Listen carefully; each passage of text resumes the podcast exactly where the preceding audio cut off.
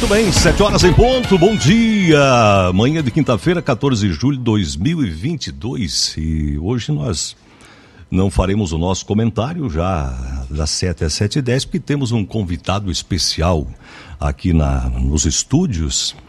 Nós poderíamos apresentá-lo de diversas maneiras pela sua trajetória como jurista, pela sua trajetória como juiz, pela sua trajetória agora no mundo político, mas se falar Sérgio Moro, todo mundo sabe quem é. E, primeiramente, bom dia, doutor Sérgio, seja bem-vindo ao sudoeste do Paraná, seja bem-vindo a Pato Branco, prazer conhecê-lo.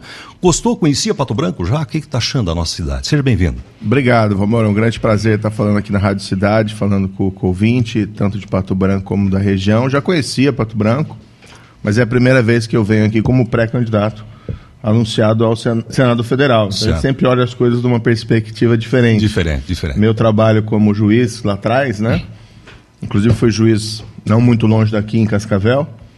Era sempre um trabalho mais é, circunspecto, né? A gente ficava mais restrito, certo. até por conta da profissão. Então agora é diferente. Você está, eu estou entrando na política, então você tem que conversar bastante, ouvir as pessoas, é, propor sugestões ou ter as críticas delas. Então é uma postura um pouquinho diferente. Mas é um grande prazer estar por aqui. Para quem vive no mundo dos tribunais aí, que está lá nos gabinetes dos juízes, a gente observa sempre o juiz é mais, é, fica mais no seu gabinete, tem o, o, estilo mais reservado e coisa e tal. E de repente, eis que cai aí na sua mão um, um caso que o mundo inteiro comentou. Como que foi é, o juiz, o magistrado de repente vira uma celebridade nacional, internacional. Como que foi isso para a sua vida mais pessoal, doutor? Olha, foi surpreendente, porque eu fui juiz por 22 anos, eu tive casos da minha mão bastante relevantes, Sim. fora o Lava Jato, o Banestado, caso Banestado, eu tive casos contra grandes traficantes de drogas, uma vez eu tive um processo contra o Fernandinho Beiramar. Certo. O pessoal fala muito do interrogatório do Lula, uhum. mas eu interroguei lá o Fernandinho Beiramar, é a quadrilha certo. dele. Agora, a Lava Jato foi algo que superou todas as escalas possíveis, é uma, maior, uma das maiores investigações sobre a corrupção, não só no Brasil, mas no mundo inteiro. E teve repercussão, teve repercussão internacional. Né? Não só onde o pessoal lavou dinheiro, na Suíça ou lá nos Estados Unidos, mas, por exemplo, teve quatro, cinco presidentes do Peru certo. que caíram por conta da Lava Jato, ou foram processados por conta da Lava Jato. Na África, em Angola, teve em tudo que é lugar. Bem, para mim foi uma experiência diferente, que você estava acostumado àquela vida profissional mais pacata. É, o trabalho era duro, mas eu não era uma pessoa conhecida e de repente a gente entrava em restaurante, o pessoal reconhecia, começava a aplaudir, ou em show, e, e reconhecia até hoje, né? Eu estava recentemente, eu estava morando nos Estados Unidos ano passado Tava andando ali nas calçadas de Washington, passou um rapaz por mim, começou a falar num português meio diferente. Daí que eu fui descobrir, né, depois. Ele era de Angola e veio dizer para mim, ó, oh, eu sou fã da Lava Jato, lá o ex-presidente José Eduardo Santos tinha tido problema político, porque foi descoberto, por prova que a gente enviou para lá, certo, certo. que uma das empreiteiras tinha pago suborno para ele ou para a campanha dele, né, dado dinheiro ilegal. Então, assim, foi algo inusitado para mim. No entanto, eu sempre me senti com o dever cumprido, né? Eu cumpri o meu dever, não certo. me deixava levar pela opinião certo, pública. Certo, certo. Mas ela foi essencial para que a gente conseguisse avançar nos trabalhos. E aí, de repente, vir essa celebridade toda, e sem dúvida nenhuma, esse questionamento, óbvio que tem inúmeros que estão nos ouvindo, gostaria de fazer para o senhor. Detalhe, é bom deixar claro: o ex-presidente Lula, em momento nenhum, foi inocentado. Não houve absolvição. O que houve foi um caso processual. Essa subida toda, a decisão do STF de entender que a 13ª vara era incompetente para o caso, como que o senhor entendeu como jurista e também como pessoa? Foi um baita erro judiciário. Eu pessoalmente fiquei indignado. Uhum. Eu acho. Não tem nada pessoal contra o ex-presidente. Certo, certo como contra ninguém que eu julguei na minha carreira profissional. fiz o meu trabalho como juiz. Uhum. Agora, a decisão do Supremo, de parte do Supremo, vai numa linha de dizer que o crime compensa. Né? Então, você pegar por uma filigrama lá é, processual e anular o, uma condenação daquele naipe, e veja, o pessoal tenta colocar muitas vezes só nas minhas costas, né? Uhum. Ah, a sentença do Moro, não. Sentença foi confirmada pelo tribunal. 4, etc. Lá em Porto Alegre, três magistrados. Sim. Foi confirmada lá no STJ, outros cinco. E três anos depois, o Supremo, parte do Supremo, vem com essa história.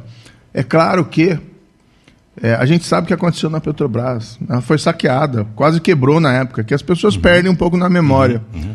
E o, os fatos são inegáveis. A Petrobras recuperou, divulgou oficialmente, esse ano, inclusive, que graças à Lava Jato, ela conseguiu recuperar 6 bilhões de reais em subornos que haviam sido pagos e agregados aos custos é, operacionais lá da, da Petrobras. Então, assim, os fatos são inegáveis. Eu fiquei chateado.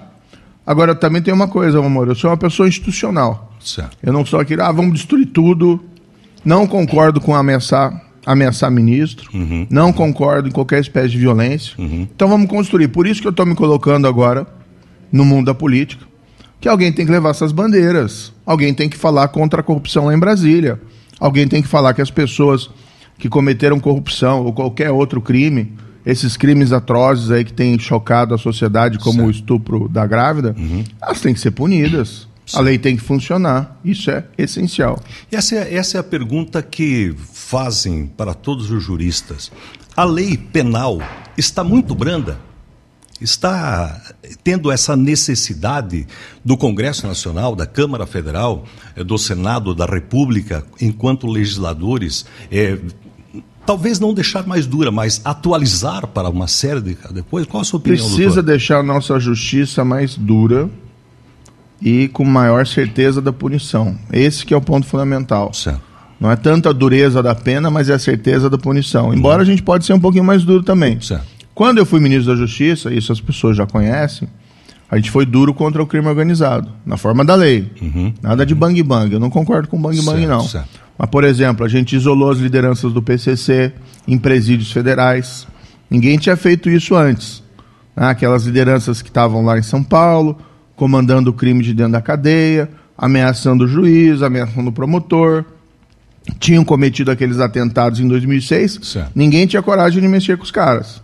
Primeira coisa que a gente fez com o ministro, pegamos eles, e o PCC é a maior organização criminosa do país, colocamos em presídio federal de segurança máxima, sem fuga, sem celular, sem chance de resgate e sem conversa monitorada, ou melhor, sem conversa com o mundo exterior que não seja monitorada. Para eles foi game over. Então você precisa ser eficiente, você precisa ter inteligência, mas você precisa ter um pouco mais de rigor também. Né? Então tem coisas que a gente vê ah, a pessoa é condenada às vezes por um assassinato, o processo fica aí 20 anos, sem que nada aconteça. Uhum. Né? A gente conseguiu mudar na, no projeto de lei anticrime que, condenado pelo júri, sai da primeira instância já para prisão. Uhum. O recurso não tem efeito suspensivo, certo. mas a gente não conseguiu a execução da condenação em segunda instância. Uhum. Tem um pouco ainda essa mentalidade no Congresso que o criminoso é uma vítima da sociedade. É um pouco o discurso Vamos aqui ser franco. Do Lula, né? Ah, o sequestrador, coitadinho. Não tem ah, o roubo do celular, coitadinho. É esse discurso que a gente tem que evitar. A gente tem que sim ter projeto social, programa social robusto.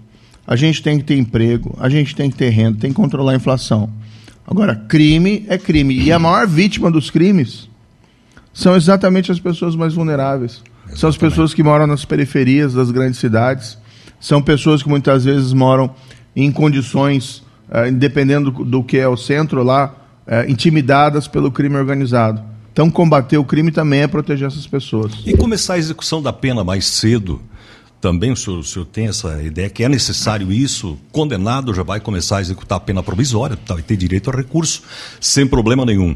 Mas deveria ser assim e não aguardar o trânsito em julgado da sentença penal condenatória? Com certeza, essa foi sempre uma das minhas bandeiras. No projeto de lei anticrime, como eu disse, a gente conseguiu colocar no júri. O tribunal do júri, para o ouvinte que não sabe, ele julga assassinatos, certo. homicídios e feminicídios, basicamente. Uhum. Eu ficava indignado quando eu via, às vezes, um caso. O cara era condenado a 30 anos. E né? embora. E de repente saía pela porta da frente. Entendi. Os jurados, né? Ficando com cara de bobo. Uhum. E se duvidar, ainda pegavam ônibus e dividia o ônibus com o réu. Exatamente. Então o que a gente colocou na lei? A proposta. Após a condenação do tribunal do júri, prisão. Foi para o Congresso, o Congresso colocou ali, tem a pena tem que ser acima de 15 anos. Uhum. Não era exatamente o que eu queria, Não, mas tudo bem. Para todos os crimes, a gente propôs a execução da pena em segunda instância. Então, julga, quando julga a apelação lá no tribunal, já começa a executar. Uhum. Essa foi uma luta que eu praticamente carreguei sozinho no governo, quando entrei no governo. Sim, Só eu estava defendendo isso, os outros não defendiam. E foi uma das causas também pelas quais eu acabei deixando o governo uhum. não ter o apoio para essas pautas. Agora eu quero retomar, porque eu também não quero virar, Maurício, acho, acho que isso é importante. Não quero virar um muro de lamentações. Sem dúvida. O que eu quero é continuar essa briga, continuar essa batalha. Por isso que eu estou colocando meu nome como pré-candidato ao Senado para representar aqui o Paraná e com essas bandeiras. É quando eu observei que o, que o senhor realmente teria o domicílio no estado do Paraná, logo saiu uma pesquisa e o seu nome já pontuava bem, tanto para o governo quanto para o Senado da República. Então, ou seja, o Paraná realmente é sua casa, o pessoal gosta do senhor, o pessoal é realmente, com certeza, vai poder entender essas visitas, tudo isso que o senhor está falando aí, não tenha dúvida. Mas como que é aparecer, já pontuar assim, nem era candidato a nada, não falou nada e, e apareceu numa pesquisa, tanto para o governo, não é candidato ao governo, quanto para o Senado? Olha, atribuo a generosidade aqui da população do Paraná. Eu, na verdade, sou de Maringá, nasci em Maringá. Meus pais são pontagrossenses. Certo. Morei em Cascavel, como mencionei aqui perto, como juiz. E resido toda a minha vida ali em, em Curitiba. Mas eu vou colocar assim, é, é, eu acho que o principal aqui é a percepção das pessoas que a Lava Jato ela foi construída por várias mãos e foi essencial para que ela tivesse sucesso o apoio da sociedade paranaense. Certo. Tanto que cunharam expressões da República de Curitiba. Sim, sim, sim. No fundo é a República do Paraná. Com certeza. E eu ouvi de muita gente, isso não é pouca coisa não. Muita gente me disse, olha, a Lava Jato só foi possível porque aconteceu na justiça aqui do Paraná. Certo. Que é um reflexo um pouco é, da moralidade, acho que da nossa população, que ela é mais rigorosa, ela, ela não quer ver coisa errada. Então, daí quando eu me coloco na, na vida política, exatamente com esse objetivo de levantar essas bandeiras, né, de voltar a falar sobre esse assunto, eu acho que daí o reflexo foi natural, porque as pessoas se identificam com o trabalho que foi realizado e querem ver essa luta retomada. Né? Todo mundo quer ver o que? Um país mais honesto, uma política voltada ao bem comum. E não política voltada aí. Às vezes as pessoas têm a percepção que Brasília é uma bolha. Ah, e realmente é. A gente tem que ir lá furar esse negócio. boa, boa. Tem que furar, foi boa. Mas ah, vou, entrando mais agora no, no, mundo da política, quando o senhor foi convidado para estar ministro da Justiça, o que, que foi lhe oferecido que o, o senhor notou que lá dentro não era bem assim? O que, viu que o senhor estava sendo impedido, entre aspas, em algumas coisas? É, essa é uma, é uma situação que eu já relatei, até escrevi um livro, Sérgio Moro contra o Sistema da Corrupção que a gente conta mais em detalhes. É, eu fui porque a gente via, percebia que ia ter uma reação política contra a Lava Jato. Certo. As nuvens no horizonte já. E prenunciavam. Prenunciavam. Eu tinha conhecido alguns magistrados lá da Itália, que tinham vivenciado as mãos limpas, e lá teve essa reação. Aliás, me permita abrir um parênteses aqui. O senhor foi, na época, foi muito ressaltado por vários meios de comunicação social. E o novo Giovanni Falcone, lembra disso?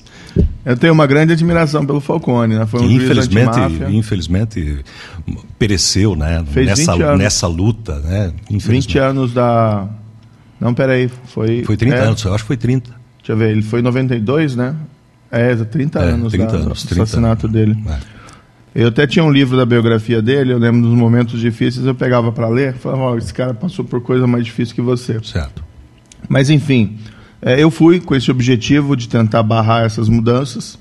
Teria conseguido, mas eu não tive apoio do, do governo, para ser bastante franco, essa foi a razão da minha saída. Por que será que o governo não apoiou essas bandeiras, que aliás são excelentes? Olha, é muito difícil você combater a corrupção, você reduzir a impunidade, né? Você tem a, o Brasil não é atrasado à toa. A gente tem uma população maravilhosa, tem uma economia rica, que ela persiste. A gente vê aqui no Paraná, por exemplo, a agropecuária né, florescendo e, e, e com toda a sua dinâmica, ainda quando você tem governos ruins, eu não estou me referindo especificamente a esse, estou me referindo em geral. A história. Na história. É, mas você tem uma série de atrasos. Você vive hoje numa república ainda de privilégios. Para você romper esses privilégios é muito difícil. A resistência é muito grande. Acredito. Então, como ministro da Justiça, o que a gente viu? Parte do Congresso é, resistindo, parte do Judiciário, ali principalmente parte do STF, resistiu, e infelizmente parte do Executivo também. Então, eu realmente não tive condições, eu consegui avançar bastante no combate ao crime organizado, no combate à criminalidade violenta. A gente implementou uma série de programas, como o programa Vigia nas Fronteiras, a Rede Nacional de Perfis Genéticos, que é um instrumento de investigação super importante. A gente conseguiu a Força Tarefa de Intervenção Federal nos presídios. Como resultado, a gente teve uma queda de 20% dos assassinatos em 2019 em comparação com 2018. E outros indicadores criminais também caíram. Ainda assim, muito a fazer na segurança pública. Mas no campo que me era assim muito caro, que era o combate à corrupção, Sim. infelizmente não foi possível avançar por conta dessa resistência da República de Privilégio. Certo. Agora, a gente pode ter duas reações: ficar chorando num canto se lamentando, uhum. Uhum. É? ou fazer o que o senhor está fazendo. Fazer e ir para a luta. O que eu posso fazer no momento, não posso voltar à magistratura, então eu falei, vou levar essa, essa guerra para Brasília, vou levar essa batalha para Brasília. Alguém tem que falar a verdade, alguém tem que apontar, botar o dedo no olho. E a depender do que pode acontecer nesse ano, a gente pode ter quatro anos bastante difíceis. Você vai precisar, nesse caso, lá no Congresso, lideranças fortes, gente que não se omite, gente que já mostrou que é independente. Sim. E a ideia, a ideia é essa. Eu acho que o, o, a população paranaense já sabe do meu histórico, já sabe o que eu fiz no passado já sabe que eu não me vendo aí por cargos, né? Eu prefiro é, deixar, abandonar o cargo, deixar o cargo de lado é, do que comprometer minha integridade. E, mas eu não, também não desisto. Essas duas forças antagônicas aí, que de um lado o ex-presidente Lula, candidato agora, do outro lado o atual presidente, Jair Bolsonaro, que me parece que em certos momentos um depende do outro, até parece politicamente falando, mas é, dessas duas forças aí, é, essa problemática toda da corrupção, diz que o senhor tem lutado tanto contra, em, em um dos dois ah, ganhando ou sendo é, um reeleito, outro eleito, o senhor acredita que vai ser mais difícil ainda? Por isso que o senhor falou que necessitamos de um Congresso é, forte para o, o, o próximo mandato? Olha, a gente tem que ser sincero, né? O, o, os governos do PT foram hors concurso em, corrupção, em escândalo de corrupção. Certo. Foi o mensalão, uhum. depois foi o petrolão, foi o roubo aí, o saque generalizado da administração pública, certo. ali particularmente na Petrobras. Agora, Nesse governo atual, houve um enfraquecimento dos instrumentos de controle de combate à corrupção. Certo, certo. Né? Mesmo os eleitores do, do presidente, a gente respeita as preferências, tem que reconhecer um certo desapontamento. Uhum. A gente não tem visto escândalos de corrupção da mesma magnitude do, dos governos anteriores, mas houve um enfraquecimento do combate à corrupção. A Polícia Federal hoje, por mais que a gente respeite a instituição, não é a Polícia Federal da época da Lava Jato. Né? A gente não tem visto prisões de gente importante envolvida em corrupção. E não vamos ter a ingenuidade, né? E vamos falar para o nosso ouvinte que a corrupção acabou no Brasil. Pelo contrário, ela está aí e tem que ser sempre uma luta permanente. Pode estar dormindo, mas pode acordar a qualquer momento também. Eu acho que nem está tão dormindo assim, viu? nem está tão dormindo, porque a gente está falando de corrupção no Estado, nos municípios, no governo federal, a, Polícia Federal não combateu só na, no governo federal no passado. Certo. Então, vamos dizer, no, no, país inteiro acabou a corrupção? Não acabou. É, ela, acredito que ela está num nível menor do que esteve no passado, pelo certo, que a gente viu. Certo. Mas os instrumentos de controle foram enfraquecidos. Mas aí que é o ponto. Eu sei que tem muita gente insatisfeita, por exemplo, com as possibilidades eleitorais presidenciais esse ano. O pessoal, ah, não tenho candidato, não sei o que, não sei o que. Qual que é a minha sugestão? Primeiro, olhe as alternativas. Tem outros pré-candidatos. O União Brasil, partido ao qual eu estou filiado, tem hoje o Luciano Bivar uhum. como pré-candidato à presidência, que certo. tem um projeto, que tem proposta. A gente está ajudando a fazer essas propostas na área de segurança pública e no combate à corrupção. Para além disso, presta atenção em quem você vai votar para o Senado, para deputado é, federal, para a Assembleia Legislativa aqui do Paraná, para governo do Estado porque quem sabe o espaço de transformação, de melhorar a vida das pessoas, saia desses outros desses outros do poder legislativo ou do executivo estadual. Vamos dar uma olhadinha também, pensar que se eventualmente eleger alguém que você não queira para presidente, é, o Congresso pode ser uma resistência. E aí não pode ser gente, vamos acho que isso que é importante, que troca a sua integridade por emenda ou por cargo. Certo. Porque tem muita gente do mundo político que hoje, por exemplo, está com o Bolsonaro uhum. e amanhã vai estar tá com o Lula. As 30 moedas ainda existem. E tem muita gente que teve com o Lula no passado que está com o Bolsonaro é. hoje. Então, assim, você tem que procurar, a primeira coisa, coerência. Sem dúvida. E olhar não o que o, o, o candidato fala, mas o que ele fez. Qual é a história dele. Quando eu falo, por exemplo, para você, olha, eu vou ser intransigente com a corrupção. Certo. Eu já provei isso. Eu fiz isso, arrisquei minha carreira, arrisquei mais do que a minha carreira lá na Lava Jato. É diferente de um Lula falar isso, de um Collor. Vamos lembrar? A primeira eleição que eu votei, né? Lá em 1990, a primeira eleição presidencial depois da redemocratização.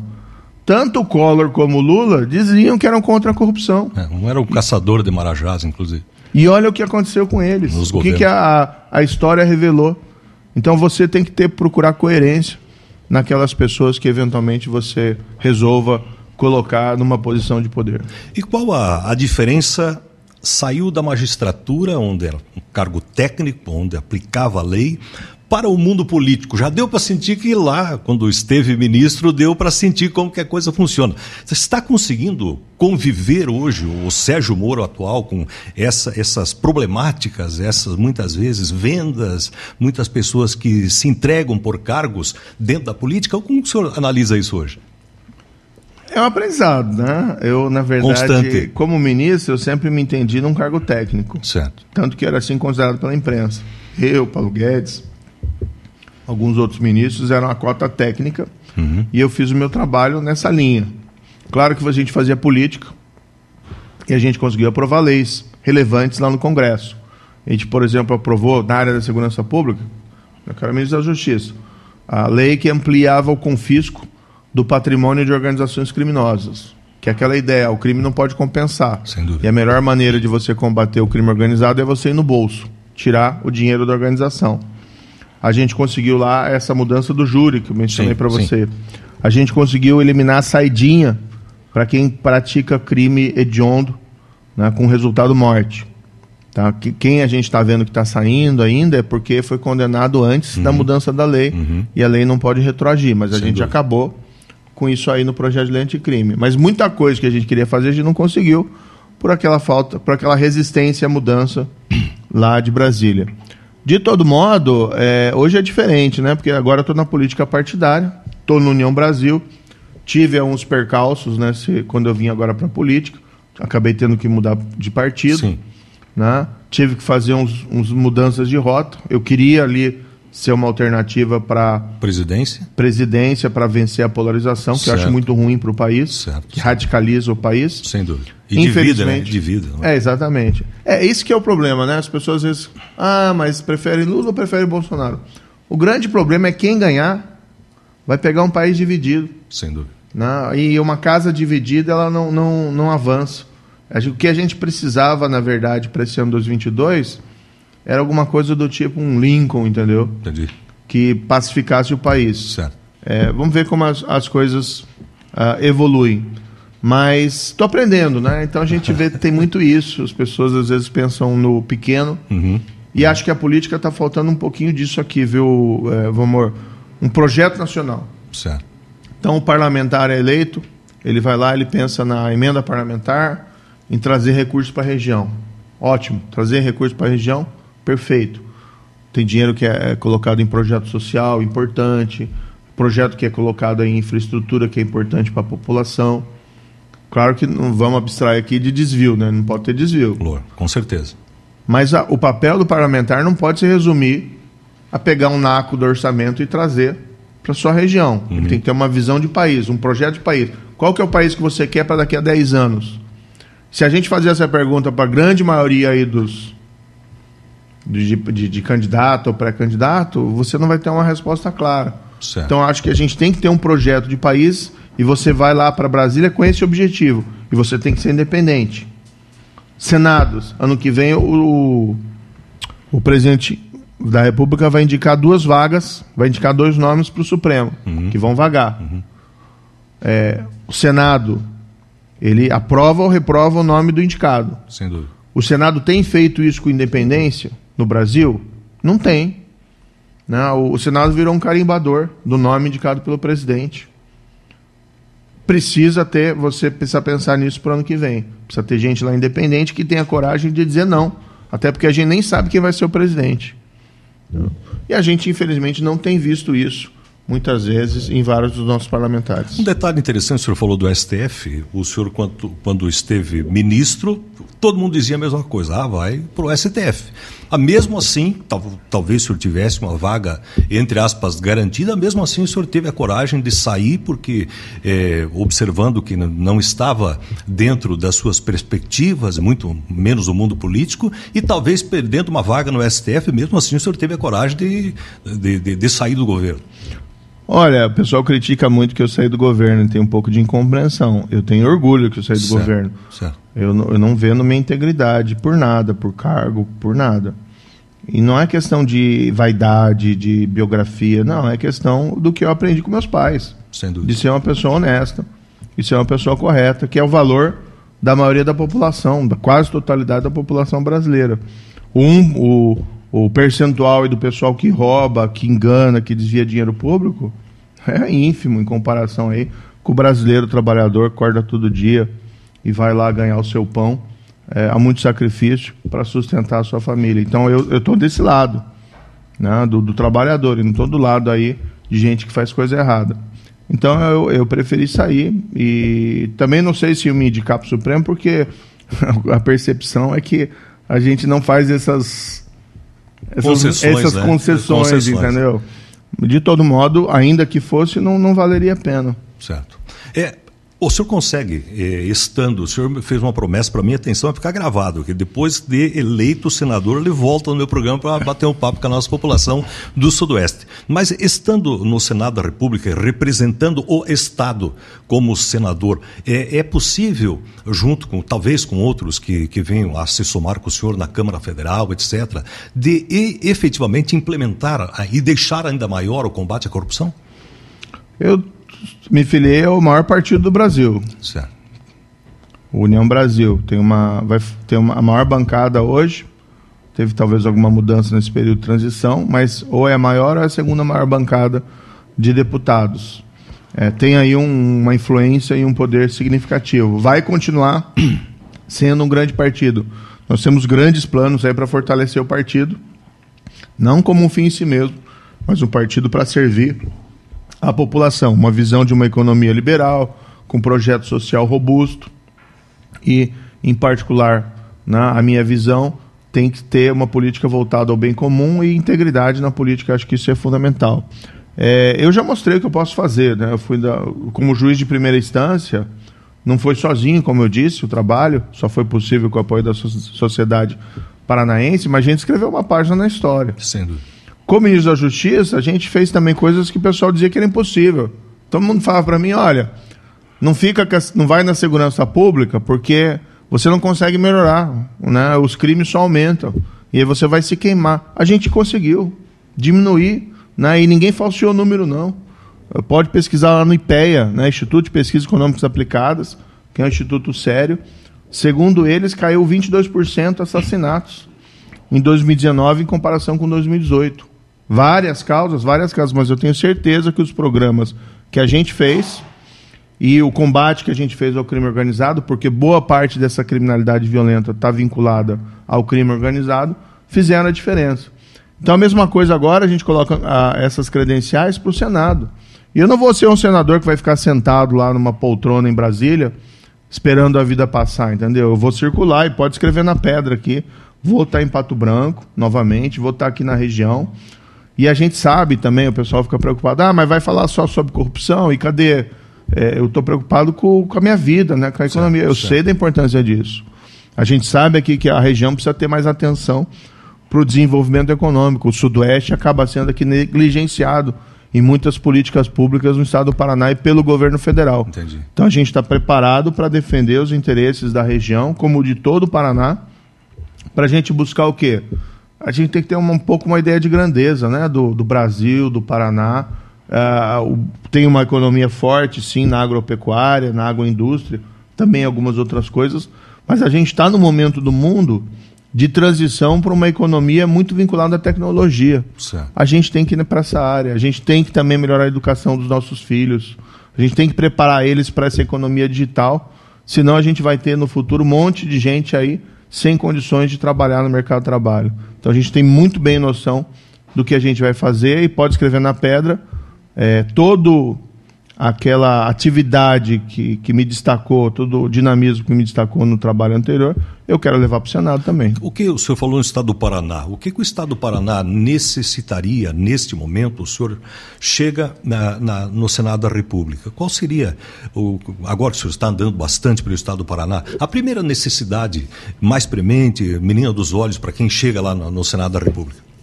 Olha, são, são, muita, são muitas prioridades, então é muito difícil elencá-las todas aqui. Certo. Eu fiz, preparei, estou divulgando nas minhas redes sociais, uhum. que eu estou chamando de cinco propostas para transformar o Paraná e o Brasil. Então tem proposta na área de combate à corrupção, certo. segurança pública, certo. emprego e geração de renda, principalmente dando uma olhada nessa questão da transformação da economia. Então, vou colocar um exemplo. Hoje você tem toda uma discussão de uma transição de uma economia baseada em petróleo, uhum. né, o tal do combustível fóssil, uhum. para uma economia baseada em energias renováveis. O que, que o, o Paraná tem? Tem sol. Né? Tanto que Sim. algumas das maiores fábricas de produção de placas fotovoltaicas é aqui no, são aqui no Paraná. Aqui no Paraná. É, o que, que a gente tem também? Biocombustível.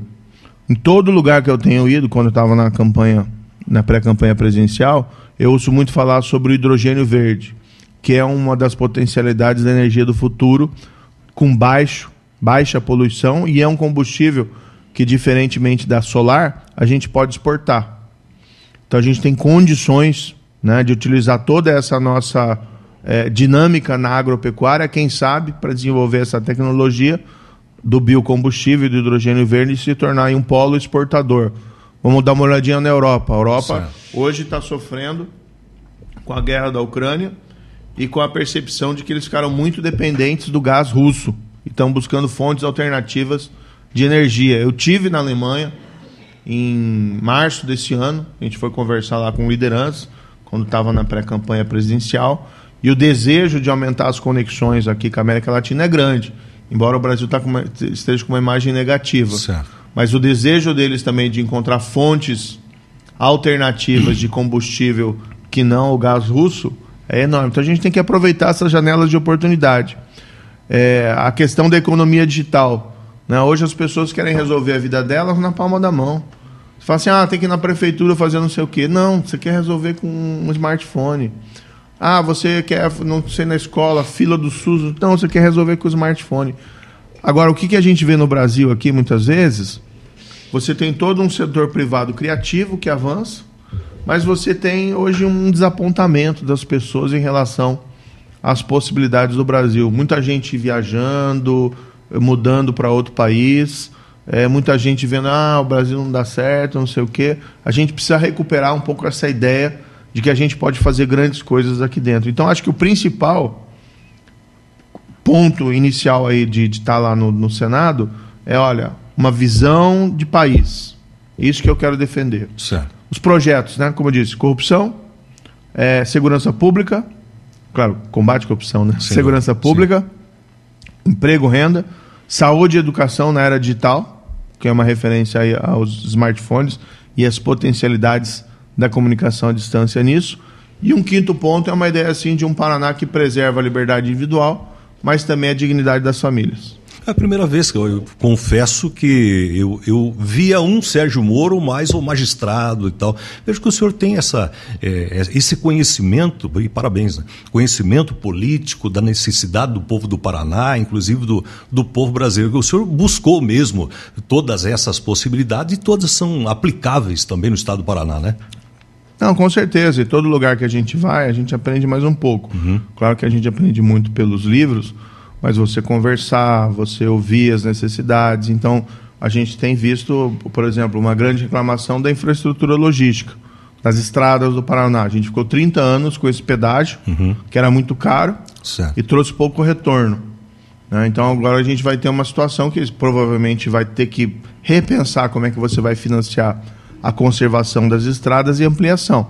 E a gente não pode entrar nesses, nesse mesmo erro que durou 30 anos. Sem dúvida. Não estou dizendo que o pedágio não é uma alternativa, é sim uma alternativa. Mas não pode ser alternativa que quem só ganha é a concessionária, em detrimento da população e mesmo com elevação dos custos de transporte das mercadorias aqui do Paraná. A gente tem que ter um olhar para frente.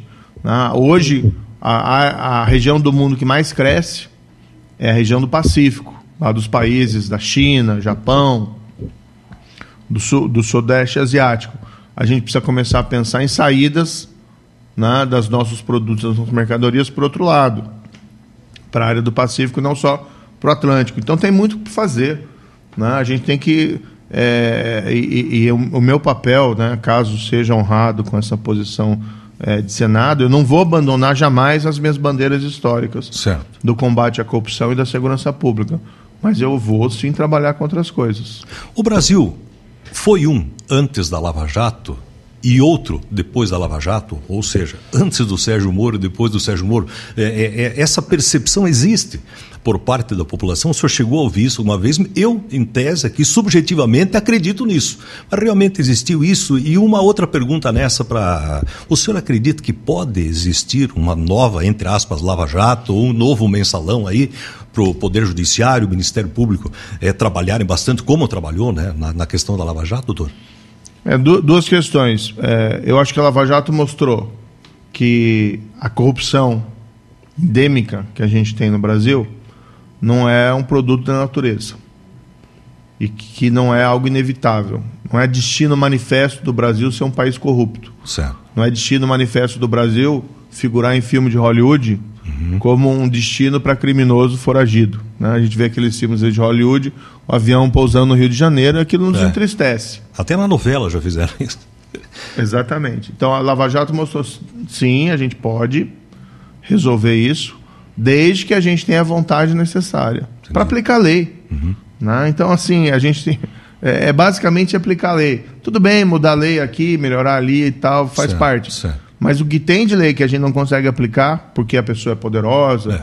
porque a pessoa está acima da lei, e não existe uma democracia moderna no mundo, não existe um país que se desenvolveu economicamente baseado em patifaria, baseado em corrupção, baseado em fraude, e não existe nenhuma democracia que, que moderna na qual não prevaleça aquela ideia de que ninguém pode estar acima da lei.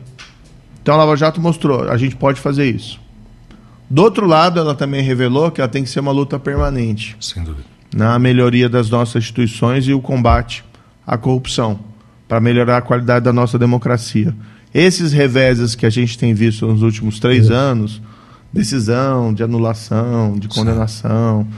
mudança na lei para dificultar o trabalho, é, interferência na Polícia Federal, nas organizações de polícia e tal, revelam que a luta não acabou de uma maneira automática. A gente tem que voltar. E qual que é o instrumento que a população tem?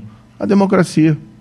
Né? Por isso, esse ano de 2022 é importante para a gente poder avançar. Então, de certa forma, sim, a Lava Jato mudou o país. Mas também revelou que esse é um jogo que está sendo jogado. Né? Eu acho, tenho uma visão um pouco otimista, com uma dose grande de realismo mas se a gente fazer um comparativo, por exemplo, o movimento de abolição da escravatura não foi do dia para a noite uhum. aqui no Brasil. Né? É, eu até lendo um pouco sobre a história disso, a, a gente aprende que o, o movimento abolicionista estava muito forte lá por volta de 1870. Os irmãos Rebouças, uhum. o Joaquim Nabuco, uhum. o Luiz Gama, né, todos heróis desse movimento queriam ali a abolição naquele momento e no fim o que, que eles conseguem? Aquela lei do sexagenário, uhum. né, que no fundo uhum. era uma ducha de água fria, porque o escravo não chegava aos 60 anos. Sim. Pelas condições de vida da época e pelas condições de vida dos escravos. Mas eles não desistiram. Levou ainda 18 anos, levou 18 anos, mas teve a abolição. Uhum. A mesma coisa a gente está agora, tem que ter essa percepção. Combater a corrupção, a Lava Jato foi uma vitória? Foi. Hoje sofre reveses. O que, que a gente vai fazer a respeito? Vamos continuar brigando. Vamos ser uma voz independente, vamos ser uma voz forte, porque o que a gente fala é ouvido. Né? É, a gente é, tem um, uma grande atenção, vamos dizer assim, da mídia nacional, uhum. das pessoas. O que a gente fala tem, tem relevância. E a gente quer levar essa voz lá para Brasília. Fazer um intervalo comercial para o doutor Sérgio tomar uma água aí, depois nós retornamos para encerrar essa belíssima entrevista. Como é bom, né? E a gente poder ter a oportunidade de ouvir só o fato de ouvir que tem alguém que está com vontade de chegar lá para brigar favoravelmente a todos nós, e olha, sou bem honesto com todos, só exterminar com a corrupção, que será muito difícil, obviamente, é, já está impregnado é, na história do Brasil, já vai fazer um bem para todos os brasileiros grandemente. Estou gostando muito da entrevista, intervalo comercial, voltamos já. Muito bem, 7 horas 46 minutos, no bate-papo aqui com o doutor Sérgio Mouros. Primeiro, dar um bom dia também e, e ver se ela tem alguma pergunta pergunta aqui para a assessoria é, do doutor Sérgio. Bom dia, tudo bem? Como que é seu nome? Chega aí, fica à vontade, fica à vontade. Bom dia, Karina. Prazer. Dona Karina, prazer é todo nosso. Também tem alguma pergunta? Sinta-se à vontade para o doutor Sérgio, já que já está acompanhando, e é importante isso, é, o sudoeste do Paraná, nossa Pato Branco, ouvindo pela primeira vez, assim, sinta-se à vontade, por favor. Ah, agradeço, agradeço muito. Na verdade, estamos muito felizes de estar aqui, né? É uma região muito especial. Sérgio sempre comenta da importância especialmente de agronegócio e outros setores, e fico feliz de vê-lo falando também sobre as propostas aí para o futuro. Essas propostas são essas propostas do futuro. Como foi recebido dentro do seu partido, doutor? É, também o partido está se abraçando essas propostas, essas ideias, uh, para quando o senhor acredita que estará lá no, no Senado da República? Amor, só deixa eu aproveitar, já que se deu a palavra para a Karina aqui, mandar um abraço pessoal de Marquinhos, que ela é originária de lá, Marquinhos, nasceu lá. Conheço, isso, conheço Marquinhos. Isso, então, mandar um abraço pro povo lá que estiver nos ouvindo. Não sei se está ouvindo, mas vai chegar de alguma maneira lá. O presidente da Federação Paranense de Karatê, do qual eu sou faixa preta, é de Marquinhos, se não me fala a memória, é Jair. Não posso estar enganado, mas é de Marquinhos. Conheço Marquinhos. Parabéns. Paranaense também. Paranaense, é. pois é, pois é. Então, olha, é, União Brasil, a gente tem uma grande conexão ali com a, com a direção nacional, com o presidente Luciano Bivar. A gente está nesse projeto e o projeto vai um pouco além da gente, deu, por exemplo, eventualmente ser eleito para o Senado, da gente fazer a bancada sim, sim. aqui no Paraná, da gente, a gente quer fortalecer o partido e fazer realmente um grande partido nacional com um viés de centro-direita, mas principalmente voltado com a ideia que a gente precisa resolver os problemas reais das pessoas. Sem dúvida. Eu acredito no livre mercado, né, no setor privado, é o motor do desenvolvimento. Agora, é claro que a gente precisa ter projeto, programa social robusto para atender a necessidade das pessoas. A educação pública é um ponto fundamental. Eu estudei em escola pública, fui também estudante de escola privada, mas tive parte da minha formação na escola pública. A área da saúde, a gente sabe da grande insuficiência e hoje, é, por conta da pandemia, ah, houve um agravamento porque ah, houve um represamento muito de consultas e procedimentos médicos eletivos. Então a demanda está muito grande para resolver esse atraso. É, a ideia do partido é de construção de um partido que faça a diferença. E por isso é extremamente relevante que as pessoas pensem nessas eleições não só em quem vai escolher para presidente, mas quem vai escolher para os demais cargos. A gente sabe como funciona. Muita gente chega lá na última semana. Sim. Ah, agora eu vou ver quem que é candidato para é. deputado federal, para deputado estadual, para senador. Uhum. Para a última hora. Para a última hora. Até pode escolher na última hora, mas escolha bem. Estude. Com, as, é, com a mídia exatamente. social hoje é muito, muito tranquilo de estudar. De repente, ó, oh, quero votar no Sérgio Moro, não conheço muito a história dele, o que é difícil, né? mas tudo bem. Vai lá na, nas mídias sociais, hoje consegue praticamente tudo para a sua. Esse, então, é o meu candidato.